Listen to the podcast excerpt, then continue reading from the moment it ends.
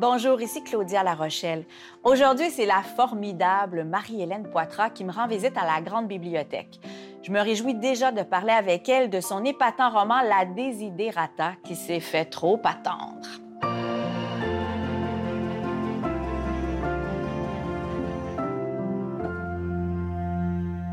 La Desiderata, c'est un conte intemporel et ô combien cruel qui se déroule à Noirax, village dominé par une famille de bonhommes qui élimine ses femmes jusqu'à l'arrivée d'une nouvelle, une révolutionnaire, et du retour d'un fils qui, lui, se sent femme.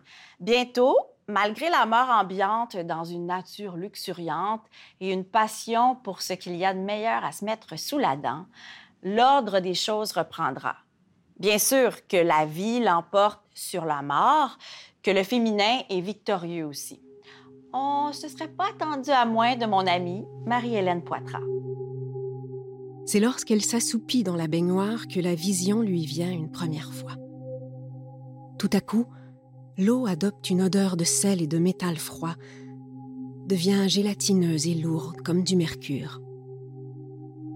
Aliénor est immergée tout entière dans une crème rose. Le sang d'une femme morte, mélangé à du lait. Alors monte une certitude. Ici, il faut tuer pour ne pas l'être. Marie, Marie, Marie, Marie, Hélène Poitras. Allô? Bonjour. Bonjour, bonjour. Merci d'être avec moi parce qu'on va parler de, de ce roman-là qui arrive après une trêve d'écriture. Euh, je, me, je me disais comme elle a dû s'ennuyer de la création. Oui. Ça a été long, là. Vraiment. Ben, c'est quoi, six ans? En fait, c'est drôle, mais j'y ai même pas pensé, mais ça m'a pris. Euh, oui, j'ai commencé en 2014, donc ça, ça, on est sept ans plus loin. Et euh, ben, c'est juste à cause, sais, les aléas de la vie. Euh, je travaillais, j'avais moins le temps. Et chaque fois que j'y retournais, c'était comme une fête. Il y avait quelque chose de super attirant pour moi dans cette histoire-là. Puis on dirait que je me demandais, est-ce que je vais réussir à finir ce roman-là un jour, coudon? Donc, euh, j'ai pas hésité à me pousser dans des retranchements parce que j'avais beaucoup de temps pour, pour penser à comment j'allais me sortir de là. Euh, puis je me suis vraiment mise au défi beaucoup avec ce livre-là. Il y a comme eu une sorte de traversée du désert. Puis je me disais, ben si je le finis jamais, au, moins, je vais toujours être en train d'y penser, puis tout ça. Donc, euh, ça m'a pris beaucoup de temps. Puis le, la fin du livre, je l'ai écrit en très peu de temps. Donc, c'est particulier, mais celui-là, il est né comme ça. Ils sont tous différents aussi en même temps. Le processus n'est pas le même, la posture, le moment dans la vie euh, dans lequel on, l'écrit aussi. Tu disais euh, que ça a été une fête, puis c'est drôle parce que ça me fait penser au titre de l'article de Chantal Guy, beau titre, qui est un clin d'œil à Paris est une fête. Écrire est une fête dans la presse. Et, et ça m'a fait penser que je me disais, Marie-Hélène, que je que je, te, que je connais, je te connais, on se connaît euh, dans la vie euh, intime. Tu sais, je sais le plaisir que tu prends à écrire. C'est comme un second souffle. Il y en a des écrivaines, des écrivains qui le font d'une manière plus technique, qui s'imposent des séances, ils n'ont pas le choix. Ou bon. Mais toi, on dirait que c'est comme une seconde nature. Donc, c'est pour ça que je disais, ça a été. Il y a eu une trêve qui a été presque imposée, tu sais, mm-hmm. mais tu as fait des choix autres pour te permettre d'écrire, toi. Oui, puis, euh, tu sais, bon, il y a la phrase euh, écrire est une fête, mais j'ai envie de dire écrire me, me rend plus vivante. C'est euh, quand je suis dans une situation où je peux écrire beaucoup, on dirait que je perçois mieux mon environnement. C'est comme si je remarque, je vois plus loin, je vois mieux les couleurs, je vois la vie vraiment différemment, avec une acuité puis une sensibilité vraiment plus grande. Et euh, c'est comme une vibration, c'est une façon de vibrer qui est différente. On dirait que ça va plus vite dans ma tête. Euh, c'est ça que l'écriture euh, a comme effet sur moi. T'es habité. Oui, ouais, c'est dans ma nature d'écrire, je pense. Puis, tu sais, j'aime ça parler, là. C'est pas que j'aime pas ça, mais pour moi, mon mode d'expression préféré, puis le plus précis, c'est l'écriture. Tu sais, je peux, je peux passer vraiment beaucoup de temps à choisir un mot. Des fois, je me réveille en pleine nuit, puis je suis comme, mais non, je vais mettre tel autre mot, ça va être mieux. Puis, euh, tu sais, je suis habitée par ça. Il y, a, toujours une petite partie de ma tête qui réfléchit à une histoire en cours, souvent à, plusieurs histoires en même temps aussi. Euh, c'est quelque chose, c'est comme un moteur pour moi là, dans la vie. Tu as l'air heureuse aussi. sais, ça se sent, ça se voit, ça se perçoit, l'œil vif, plus brillant. Tu, en, tu en parlais euh, de ça. Je me demandais, qu'est-ce que ça demande comme compromis? Je sais qu'il y en a qui veulent le faire, je sais qu'il y en a qui font ça, de se consacrer presque exclusivement à l'écriture. C'est de l'ordre de, des finances. Euh, c'est quelque chose qui ne se peut pas vraiment. Euh, Sauf peut-être pour des, écrivains qui vendent énormément, mais euh, pour la plupart des auteurs, je dirais probablement pour 95% des écrivains québécois, euh, c'est pas viable financièrement. Donc, c'est un art. Euh, moi, je, suis constamment attirée par ça. ça. Ça va faire 20 ans euh, que j'ai publié mon premier livre, puis je, je, je voulais déjà écrire longtemps avant. Oui, donc j'ai toujours voulu faire ça, puis c'est ce que je suis. Je peux faire des métiers, je pratique certains métiers, mais je suis pas ces métiers-là. Mais écrivaine, c'est vraiment mon, identité. Donc, c'est sûr que ça va toujours m'habiter. Je vais toujours essayer de trouver une façon de me rendre jusque-là. Mais financièrement, ça demande énormément de sacrifices. Ouais. ouais. C'est dur, ça, pour toi? T'aimes le luxe euh, quand même. Je sais que tu es une passionnée des parfums t'aimes, aimes les vêtements, t'aimes bien manger, on va en reparler, mais c'est-tu difficile, ça? Bien, c'est pas difficile parce que quand j'ai l'écriture, il y a un, très gros manque qui est comblé. Donc, euh, puis de toute façon, pour écrire, à part quand tu lances un livre, tu as besoin de deux, trois kits, mais sinon, moi, je suis tout le temps habillée en yoga. que lui, il est beau. Ah, ceux qui nous écoutent le voient peut-être pas, mais c'est magnifique. C'est une jolie robe noire. Donc, ben, euh, oui, c'est ça. Il faut, il faut y penser. Il faut prévoir, mm-hmm. j'imagine. Oui, puis c'est ça, nécessite souvent des ajustements. Il y a des périodes où c'est possible, des périodes où c'est pas possible, des périodes faites pour euh, remplir le coffre. Puis, tu sais, il y aurait peut-être pas de fonds de pension, mais je pense pas d'arrêter d'écrire à ma retraite.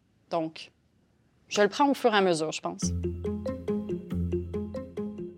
Au centre, dans la belle assiette de kaolin fêlé, une main bienveillante a placé un chapon rôti à point. Il y a dans un bol des clémentines, deux grenades, un citron à demi pelé et juste à côté, un plat rempli de noix et de fruits séchés, pruneaux, figues et abricots, semblable aux couilles de l'âne châtré dont les abats graisseux reposent dans un petit bol fait d'une porcelaine qui vient d'encore plus loin que les hautes terres. Dans une poterie rustique repose un rang de harengs pêchés dans la mer basse. La perfection de l'alignement des petits poissons le contraste entre le bleu scintillant de leurs écailles et le rouille de la terre cuite contente l'œil. Une chope de thé brûlant, quelques bouteilles de vin rouge et la délicate poitrine d'une perdrix faisandée complètent le tableau. Marie-Hélène Poitras la désidérata, la désidérata, la désidérata. C'est parce que tantôt, j'essayais de me le mettre en bouche, comme pas, c'est pas simple. Les désidérata ont été porteuses pour toi dans la sensualité aussi. Mm-hmm. Je sais, tu es gourmande, je le mm-hmm. suis aussi, on partage ce, plaisir euh, et, on aime la bonne bouffe. Les bons vins aussi. Ah oui, ben, on parlait des parfums, on parle des parfums ensemble. Bon, tout ce qui nous habite euh, dans la sensualité. Et ce livre-là témoigne, on dirait que tu as retrouvé ton odorat et ton goût. Il témoigne de, cette ces retrouvailles euh, à travers des extraits magnifiques qui nous font saliver, qui sont gourmands, euh, à travers la mort qui habite ce roman-là. C'est une ligne rouge, là. Mm-hmm. Mais il y a toujours ces moments de réjouissance autour d'une table. C'est important pour toi? J'avais l'impression que tu retrouvais ça, là. Oui, on... il y a une table qui est mise au début de plusieurs parties du roman, puis cette table-là évolue au fil des saisons. On mange pas les mêmes choses. À la fin, la personne qui faisait à manger est occupée à écrire, donc la tablée est, est moins gourmande. Il y a autre chose qui se passe. Mais c'est un livre que j'ai commencé à écrire puis que j'ai conçu au retour d'un voyage en, France euh, où je me suis promenée un petit peu partout quand j'ai reçu le prix France-Québec. On se déplace dans, dans, toutes les régions de la France pendant à peu près trois semaines, un mois. Et là, on, on, va dans un coin pendant à peu près deux jours, puis les gens nous font goûter aux spécialités locales. Ils nous font goûter les... Tu sais, j'ai bu un quart euh, de Cahors, euh, les monts Basillac, toutes sortes d'affaires qu'on n'a pas ici. Euh.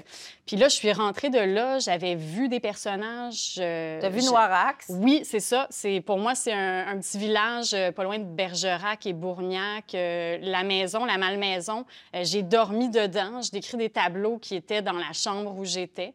Et puis, euh, moi, je suis revenue, puis j'avais comme un décor des personnages. J'avais des goûts dans la bouche euh, que j'avais envie de... J'avais envie de mettre des mots là-dessus. Puis... Euh, dans l'écriture, il y a tout un réseau de sens aussi qui s'est installé. Il y a, des, il y a par exemple des parfums, des, des, mélodies qui me font penser à des parfums qui, après ça, m'amènent vers des goûts. Puis tout ça se passe super vite dans la tête. On dirait que c'est comme des neurones qui se rencontrent. Et euh, ça se plaçait tout seul. Fait que moi, je faisais juste suivre ce filon-là. Puis, euh, puis tu sais, on a parlé, tu as parlé de la mort qui est présente. Puis c'est un peu comme, tu sais, toi et moi, on aime les polars. Euh, on, aime, la... on aime beaucoup on les polars. On est fasciné par tout ce qui concerne la mort aussi, quelque part. Oui. Sans être des ténébreuses, quoique. Mais oui. Ça nous intrigue, disons. Oui, oui, il y a une intrigue. Puis, tu sais, dans les polars, il y a toujours. Euh, la bouffe est présente, puis c'est comme une façon de contrebalancer. Quand la mort est là, il faut que la vie soit là. Vivre, c'est quoi? C'est manger, c'est respirer, c'est ressentir les choses autour de soi. Donc, pour contrebalancer la noirceur, il faut qu'il y ait ces choses-là qui, nous, qui nous tiennent en vie. Euh, je pense que la, la nourriture euh, symbolise ça aussi. Parle-moi de gentil. Gentil, oui. Hein? Euh, gentil, gentil. Euh, oui. Comment, Comment on l'appelle? Bien, au début, c'est un il qui s'appelle Gentil, mais à la fin, euh, ben moi, je l'entends gentil dans ma tête. Ben, moi aussi. Oui, c'est ça, gentil.